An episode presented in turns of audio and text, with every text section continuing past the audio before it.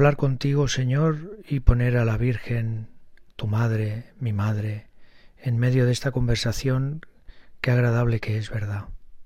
Decía eh, Benedicto XVI una vez que buscar la sonrisa de María no es sentimentalismo.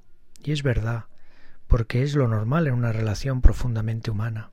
Somos humanos y hemos de poner el corazón, y tú lo sabes muy bien, porque te has hecho hombre como nosotros. El trato con la Virgen es algo muy importante para mi vida interior, es algo fundamental en mi vida cristiana, es una pieza clave. ¿Cómo podemos estar cerca de ti, Señor, si no tenemos en cuenta a tu Madre Santa María? ¿Cómo podemos volver a ti con un corazón contrito, sin pasar antes por las manos, por el abrazo de María? Todos los santos han sido siempre pues muy marianos, han tenido muy presente a la Virgen. San José María en una ocasión, en el prólogo de Santo Rosario, escribía El principio del camino que tiene por final la completa locura por Jesús es un confiado amor hacia María Santísima. Y hemos de poner el corazón, el corazón en María, estos días de mayo que, que ojalá pudiéramos todos hacer muchas romerías con amigos, con amigas, de tal manera que llevándolos de la mano los acerquemos a María y acercándolos a María, no tengamos ninguna duda, los acercaremos a Jesús. Nos damos cuenta que la verdad que muchas veces pues no salen las cosas como esperamos en nuestra vida, hay perezas, hay vanidades, hay faltas de fortaleza. Quizá dedicamos poco tiempo a estar contigo, Señor, nos enfadamos y a veces tenemos el peligro de querer solucionar, de querer arreglarlo todo nosotros solos.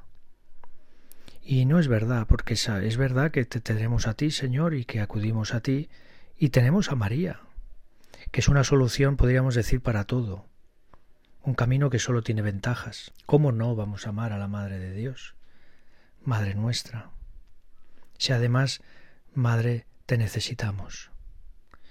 Todos los hijos necesitan una madre.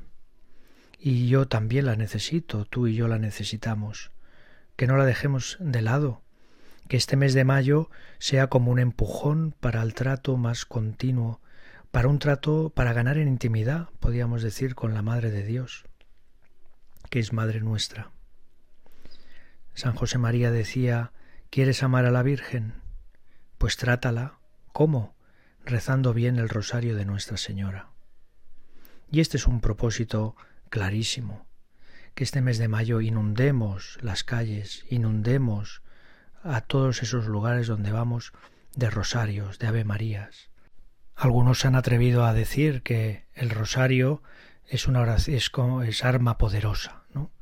Y es verdad, porque ponemos ahí intenciones, ponemos pues eh, todo lo que llevamos en el corazón.